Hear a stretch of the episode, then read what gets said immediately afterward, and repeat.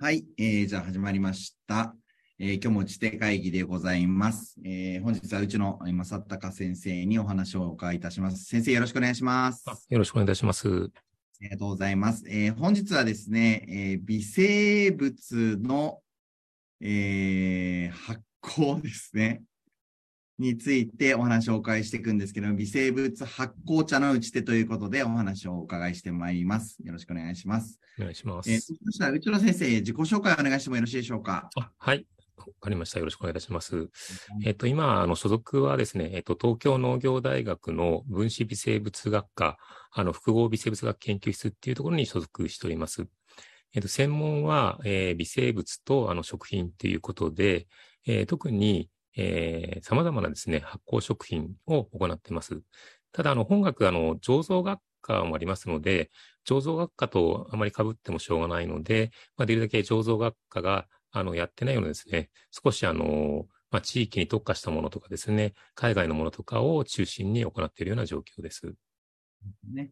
なので、あの、今日お伺いするお話、お茶なんですけど、醸造学科がやるのは割と日本酒とかワインとかのお話になりますよね。そうですね。あの、日本全国で、まあ、比較的、あの、食べられているような、あの、かつ歴史あるような、えー、発酵食品が中心になりますけども、まあ、自分が特に、えー、着目しているのは、まあ、そこから、あの、まあ、比較的外れたというか、まあ、地域に根付いたものを使わせていただいています。はい、ありがとうございます。えー、内野先生、そういったご研究をされてきてるんですけれども、あの、割とその微生物とか発酵とかにあの興味を持たれたのにいつ頃からだったんでしょうか？あ、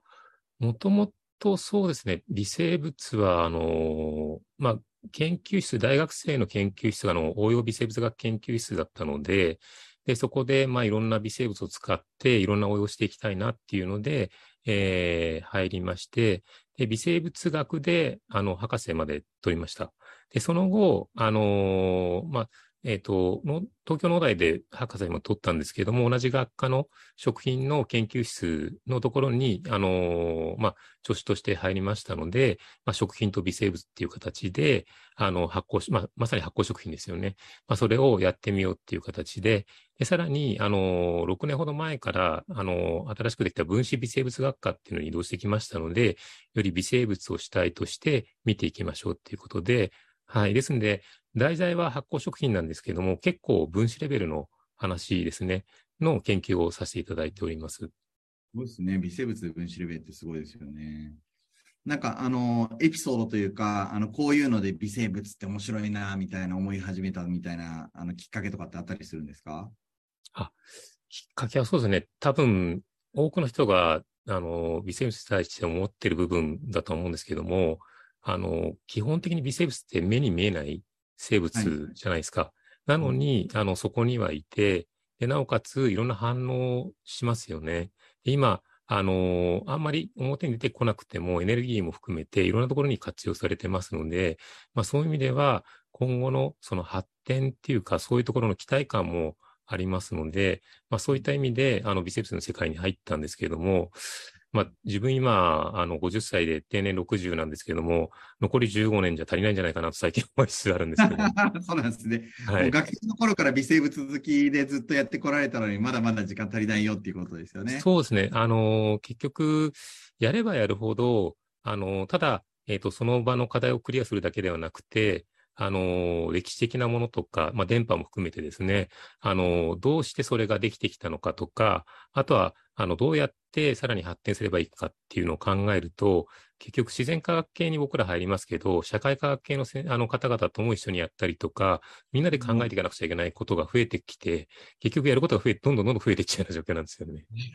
そうですよね。はい、あの深くいけばいくほど横に広がっていっちゃうようなそうですね。はい。ですんで、そういう意味では、いろんな知り合いの先生にあのフォローしていただいてますね。楽しいですね。なんか、もう今日お話しいただく内容も、まあや、やはりあの私も大好きなこう地域の伝承とか伝統の話っていうのはすごい関わってくるので、なんかそういったところの地域性の分析とかそういったところもになりますよね。はい、あそうですね。はい。だからやっぱりそういうエリアのフィールドワークをやられている先生とやっぱり組んだりっていうことそういう、そういうお話でしょうか？あそうですね。実際には、あの、この後出てきますけども、国内に4つのあの微生物使った発酵茶ありますけども、それぞれあの別なあの、国や県やと、地方大学の先生と組んでやらせていただいてます。そういうことですね。はい。えー、ありがとうございます。そのちょっと少し自己紹介、あの、お話をお伺いしたんですけれども、えーえー、今日お話をお伺いするあの発酵茶のお話になるんですけれども、えっとまあ、このフィールドに関して、まあ、分析というか課題意識、あのこういうところが現状あの解決した方がいい課題があるんじゃないかっていうのはどういったことがありますでしょうか？ああのー、まずはですね、えっ、と、その地域地域で独自の作り方しているので、まあ、研究対象としても面白いんですけれども、あの、4つある日本の微生物使った発酵茶、高発酵茶っていうんですけれども、あの、そのうちの1つ以外は、生産団体が、あの、1つから、うん、最大で、まあ、5、6しかないような状況なんで、今後の、まあ、伝承っていうところも考えると、ちょっと、あのー、心配なところがあります。で、うん、一方で、あの、発酵は昔ながらの方法で、まあ、自然発酵で毎年うまくいってはいるんですけども、あの、自然発酵なんで、当たり前ですけども、環境によって、あの、品質が変化する可能性もあると思いますので、まあ、そういった意味で、食品学並びに微生物学のところから、あの、そこの部分を、科学的な、まあ、メスを入れてですね、あの、品質の安定、もしくは品質の向上を目指せるようなのを、まあ、えー、想像しながらやっているような状況です。あの今、日本酒とかもすごくそのセンサーを使ったりとかっていうのがあってきて、はい、そのまあ、これってなんか、どこからこの考えが来たのかなって思うと、あのワインの醸造において、あのフランスに追いつけ追い越せでアメリカがこうセンサーとかを使い始めて西海岸であのワイン作り始めた時期みたいなニューワールド系がみんなこうセンサーとか使って味の安定をあの目指したみたいなところからあじゃあそのやり方日本酒にも使えるねみたいな感じでこう流れが世界的に来たのかなみたいな想像するんですけれどついにお茶の世界にも来たよって感じですかね。あそうですね。実は、あの、うちの研究室にはそういうセンサー類ないんですけども、あの、センサーをお持ちの、あの、研究室に、あの、お願いしてまして、で、そこは、あの、味のセンサーと香りのセンサーありますので、その4種類の、あの、発酵茶ですね。それを、あの、まあ、えー、比較してみて、で、えー、要は平面でどういう位置になるかっていうのをやってもらってます。で、実はもう昨年、あの、一回やってもらってて、大体の位置づけが分かってるんですけれども、今回、あの、要は、年をまたいで同じようなポジションになるか、また、あの、数を増やしてですね、あのー、その位置が、あの、同じお茶の中でもばらつきがあるのかまとまるのかっていうのも、あの、やってもらってるような状況ですね。あなるほどですね。あの、逆に、その、なんて言ったら、えー、いいんですかね。あの、お茶のその、今、センサーを、あのこう、センサーじゃないですか、ごめんなさい。あの、今みたく、その分析を先生がされるまで、どのように皆さん伝承されてたのかなっていうのが、はい、で、品質とかこれがいいとか悪いとかって数値化できてなかった場合にどうやられてたのかなっていうのがあの知りたいところなんですけれども、今までどんな感じだったんですかね？あ、そうですね。結局は、あの、誰かから聞いてっていうのがベースなんで、うん、あの、そうするとあれですかね、作り方かなんか、あの、ご紹介、このタイミングでした方が。大丈夫です、大丈夫です。まだ大丈夫ですか？はい、あの、先生がその領域に踏み込まれる前っていうのが、はい、あのビフォーがあったわけで、はい、ビフォーはじゃあもう口伝とかでみんなやってたって感じですかね。あ、そうですね。あの、昔は、まあ、要は、それで伝わって、で、やってるような状況なんで、ですんで、ただ、うんと、文献が残ってるものもあれば、ないもの、まあ、ないもののが多いような状況なんで、ですんで、その、元々の発祥も、説が複数あったりとかっていうのもあるんで、結局まだまだ分かってないところっていうのが多かったりしますね。はい、ありがとうございます。じゃあ、あの、今おっしゃっていただいた表を見せていただきながら、あの、すごいはい。すいません、なんか先出ししちゃったみたいで。じゃあ、画面共有させていただきますね。はい、お願いします。はい、はいえっ、ー、と、見えてますでしょうか？はい、ありがとうございます。でですね、えっ、と、2枚のあの、パワーポイントを使わせていただこうと思うんですけども、まず、えっ、と、日本の4種類の高発酵茶ですね。ちなみに、あの、ここに示してないんですけども、いわゆる発酵茶として、あの、紅茶が、あの、皆さん、あの、メジャー、えー、よく知られてると思うんですけども、あの、実は紅茶って発酵させてなくて、あくまでも酵素反応で、あの、香りと色を出してるんですけども、あの、ただ、紅茶が発酵茶っていうカテゴリーに入っているので、あの、こちらですね、後ろっていう文字をつけて、えー、微生物を使った高発酵、あの、お茶は高発酵茶っていう形で示されています。うん、あの、世界的に代表、あの、代表的なものは、多分皆さん知ってると思うんですけど、プーアル茶ですね、中国はいはい、ありますね。あれは、あの、カビ使ったですね、あの、発酵茶になります。うん、はい。で、えっ、ー、と、4つほどですね、日本にあるんですけども、まずこちらのアーバン茶ですね。アーバン茶は徳島県です。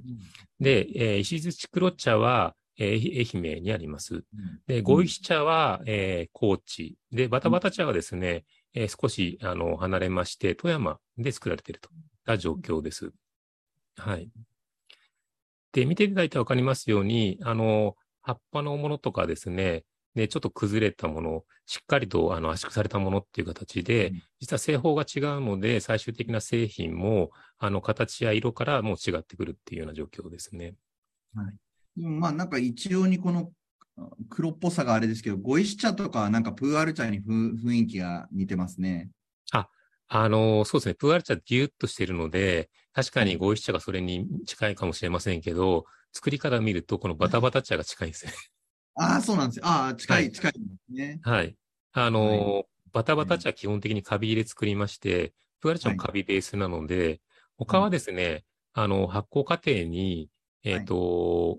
こちら、アーバン茶は乳酸菌ですね。はい、で、合石茶とか石槌黒茶は、えっ、ー、と、カビや乳酸菌を主体とした発酵になりまして、はい。はい、ですので、あの、プーアル茶は、まあ、こちらが近いと。で、合石茶がこういうふうに、あのー、なってるのは、結局、漬け込むときにすごい圧縮した状態でやりつつ、あの、最後、天日干しするんですけども、ほぐさない状態で、あの、干しますので、うん、こういう状況になるということですね。ええ面白いですね。で、なんか次に、あの、分析表みたいなのを。あ、あのそうですね。製造法の方の話いきたいと思います。はい。はい、で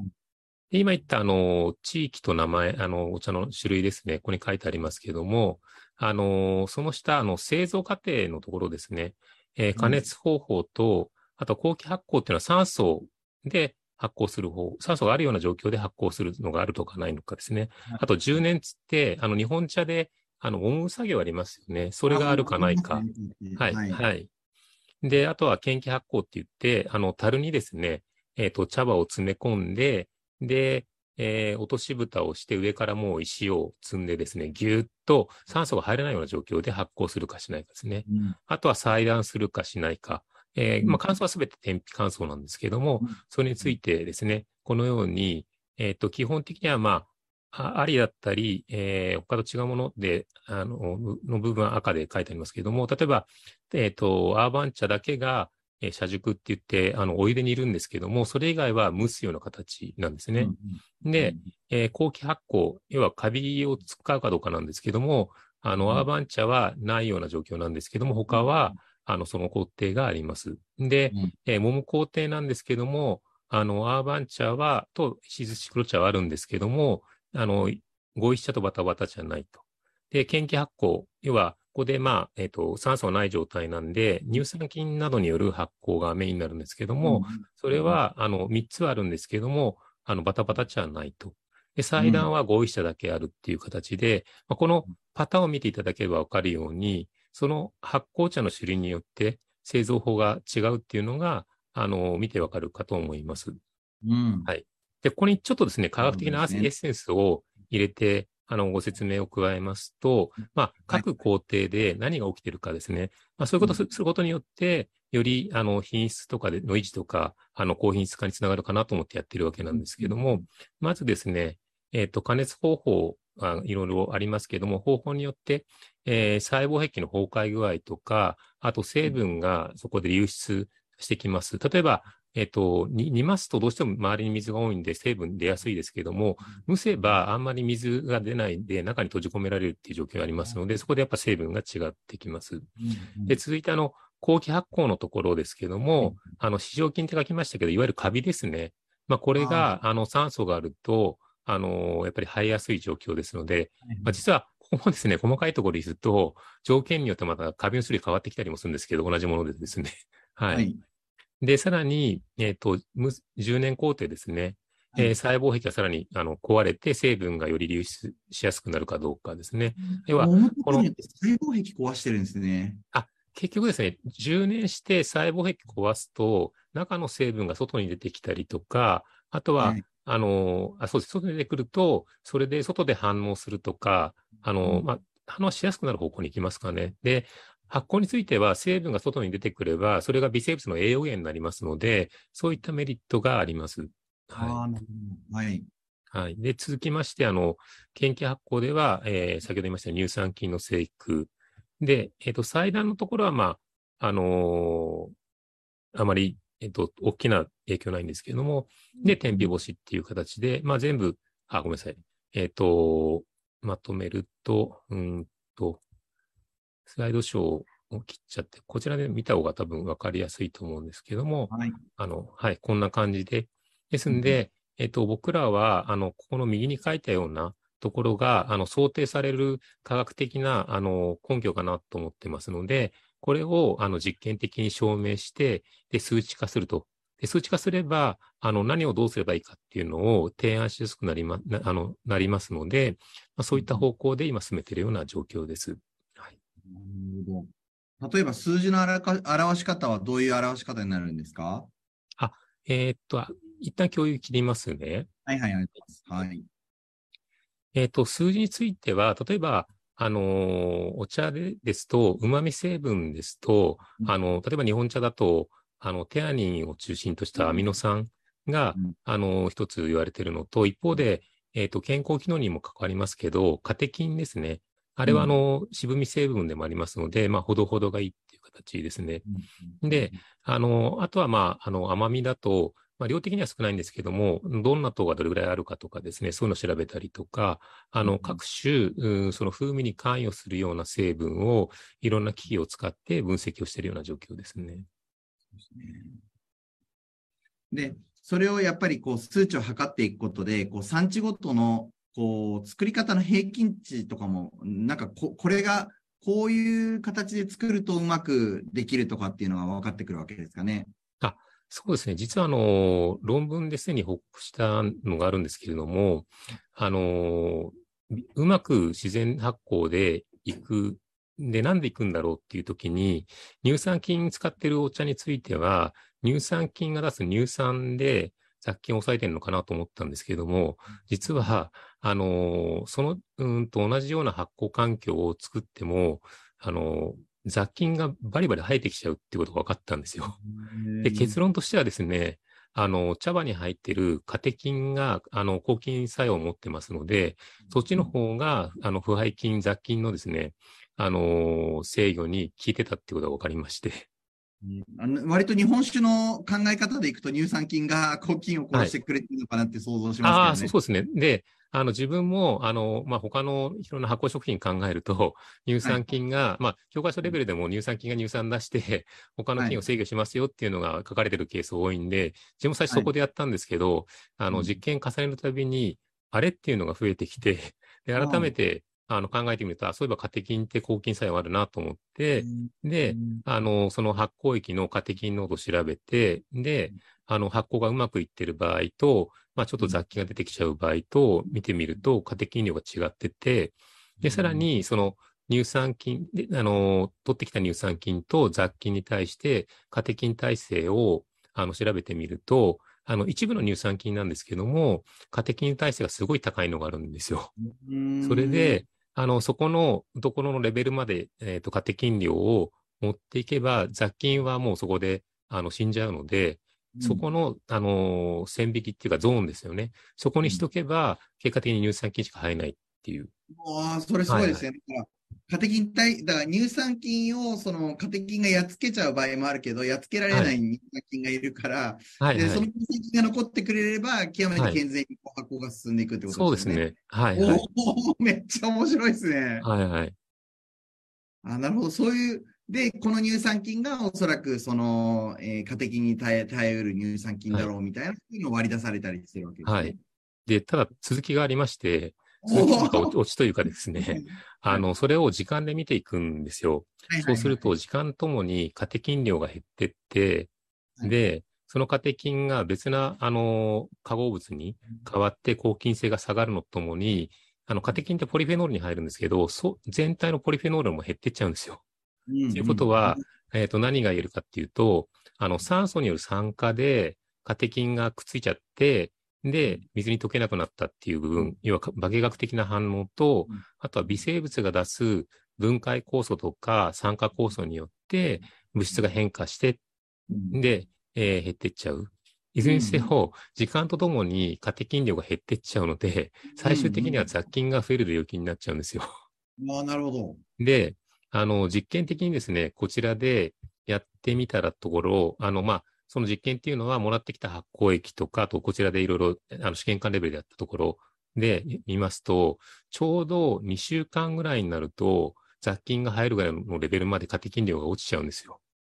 ええ、なるほど。で、一方で、あの、アーバンチャーなんかは、あの、まあ、いろんな作り方とかあるんで、あの、全部がそういうわけじゃないんですけども、いろいろ聞き取りをすると、大体、あの、平均的に2週間から10日ぐらいで発酵終わりにするんで、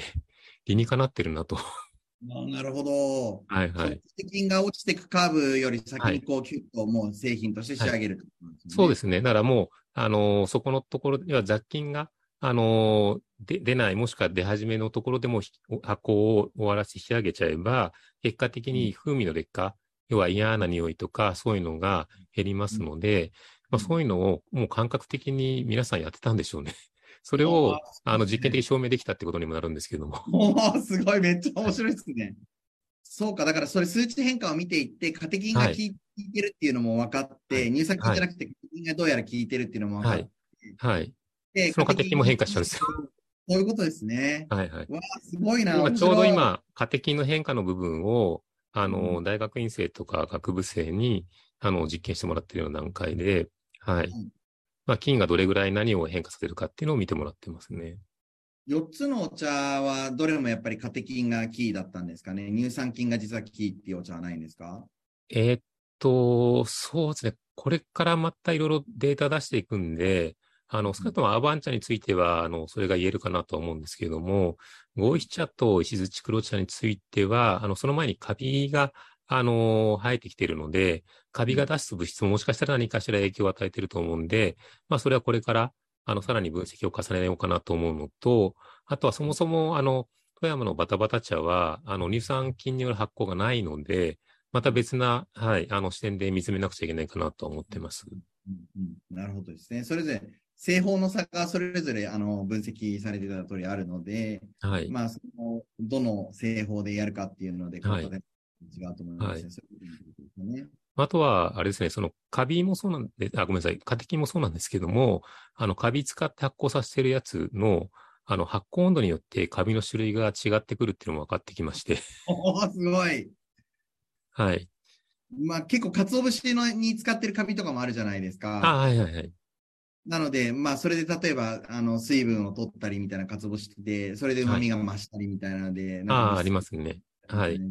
あると思うんですけども、はい。だからその、どの温度帯で元気になるはい。菌かっていう、カビかによ、カビかっていうのによって、はい。味とかこう、発酵の仕方が変わるって、そんな感じですかね。まあそうですね。だからそういう意味では、その環境で、今自然発酵ですから、中の菌の動きが変わ、まあ菌の種類と動きですよね。が変わる可能性があるので、できれば、その、なんですかね、菌を入れて、それだけで発酵させるんじゃなくて、その自然環境っていうか、その発酵の環境を制御することによって、品質をより良くするっていうふうにすると、まあ伝統的に作る方法を守れるような状況になるんで、まあちょっと、ね、ブラックボックスがまだ多いですけども、あの、まあ研究者としては大変面白い、あの、ことかなとは思ってまして。そうですよね。だから、その、多分、伝統的に、はいもう、例えばもうお茶はもうこの発酵過程はもう2週間で終わりねみたいなのはなんとなく皆さん知ってるんだけど、はい。それがなんでっていうところがみんなわからないでやってたんですよね、きっと、ね。あ、そうですね、おそらく。はい。2週間超えちゃうとダメになる、なんかわかんなきゃダメになるから2週間以内にしとけみたいなのがあって、はい。で、先生は、いや、実はこういう裏付けで、カテキン量が減っていくからで、みたいな話が、はい。あの分かってっていうことなんですよね。はそれってどういうふうにこう応用していけるんですか、こう現場に対して。現場に対しては、例えば、あのーそのカテキンの濃度調整なんかは、まあ、ちょっと今、あの、試案中ですけども、うん。あの、現場で、例えば色とか、あの、うん。ちょっとした、あの、試薬とかで、あの、濃度がわかるようになれば、あの、まあ、この濃度に合わせればいいっていう。で、実はそのあー。カテキンの濃度調整は、あの、煮たり蒸したりした時に出てくる煮汁、蒸し汁っていうのを加えることでカテキンを増やすことできますので、うんはい。そういう意味では、その濃度がどれぐらいあるかっていうのを現場で簡単に見られる方法っていうのが重要になってくるかなと思ってましてうん、まだちょっと、あの、その答えは出てないんですけども、まあ、できるだけ早い期間でですね、そういうのができるようにできたらいいかなと思ってはいますけど。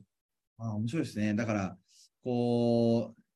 シャンパンとかの作り方って、まあ、スパークリングワインの作り方って、こう、あの、瓶内二次発酵というか、こう、砂糖を足して、こう、食べ、菌食べさせて、それでまあ、泡を出させるみたいなところあるんだと思うんですけども、はいまあそれがまあ、例えば、えーお茶の場合だとカテキンを足すとまた別のことが起きてっていう、そういうことですね。はい。カテキン量を調整して、なんだろう、長期発酵をしたお茶とかが作れる可能性があるとか、そういあうこと、でえっと、理論的にはできると思いますね。おーはいすごい。だから、その乳酸菌が耐えられる限りはってことですよね。まあまあ、そうですね。あの、そういう意味では栄養も足さなくちゃいけないかもしれませんけども、ああ、そっかそっか。はい食べるものもなきゃ。えっ、と、お茶の発酵の時って一体何を食べて何に変えてるんですか？